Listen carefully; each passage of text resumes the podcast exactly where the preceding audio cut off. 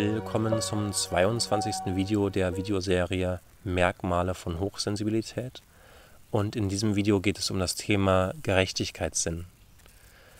Denn viele Hochsensible erleben das, kennen das, dass einfach ein sehr, sehr starker Sinn für Gerechtigkeit da ist. Und dass es Gefühle weckt, wenn irgendwas ungerecht ist oder unfair oder nicht ganz stimmig für alle.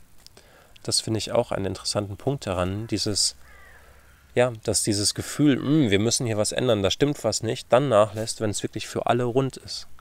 Was sehr, sehr schön ist. Also es ist wie so eine, ja, eine Gemeinschaft erhaltende Energie, kann man sagen. Es geht nicht um das Individuum, es geht nicht um den Einzelnen, dass der einen Gewinn hat, sondern es geht um die Gruppe, und die wiederum unterstützt ja jeden Einzelnen im Idealfall.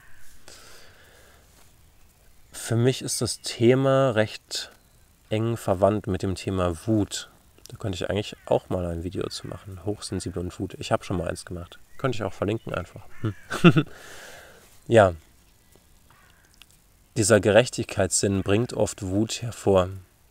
Das heißt, wenn irgendwo eine Grenze überschritten wird, das ist meine Erfahrung mit Wut, dann kommt Wut als Gefühl von, hey, stopp, geh nicht über diese Grenze. Wenn Wut da sein darf, dann wird sie meiner Erfahrung nach zu Kraft. Das heißt, dann geht es nicht nach außen, sondern ist einfach, hier bin ich und ich kann in mir ruhen und ausstrahlen, wo ist meine Grenze. Und dann hat es auch was sehr Beschützendes. Das heißt, ich weiß nicht, was es heißt.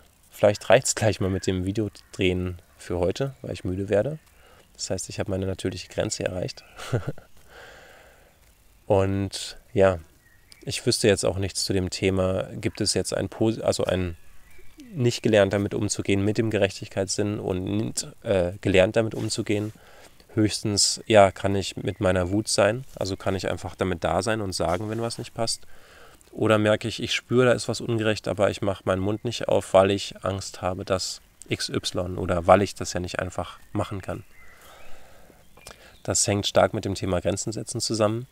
Wenn dich das interessiert, ich habe auch noch Videos dazu, habe auch geführte Meditationen auf meiner Webseite und einen Grenzen setzen Test, wie gut kannst du Grenzen setzen und einen Videokurs. Das ist es für heute. Wir sehen uns im nächsten Video und dann wünsche ich dir einen wunderschönen Tag und vielleicht auch einen Tag im Wald, wenn du die Zeit hast. Alles Liebe.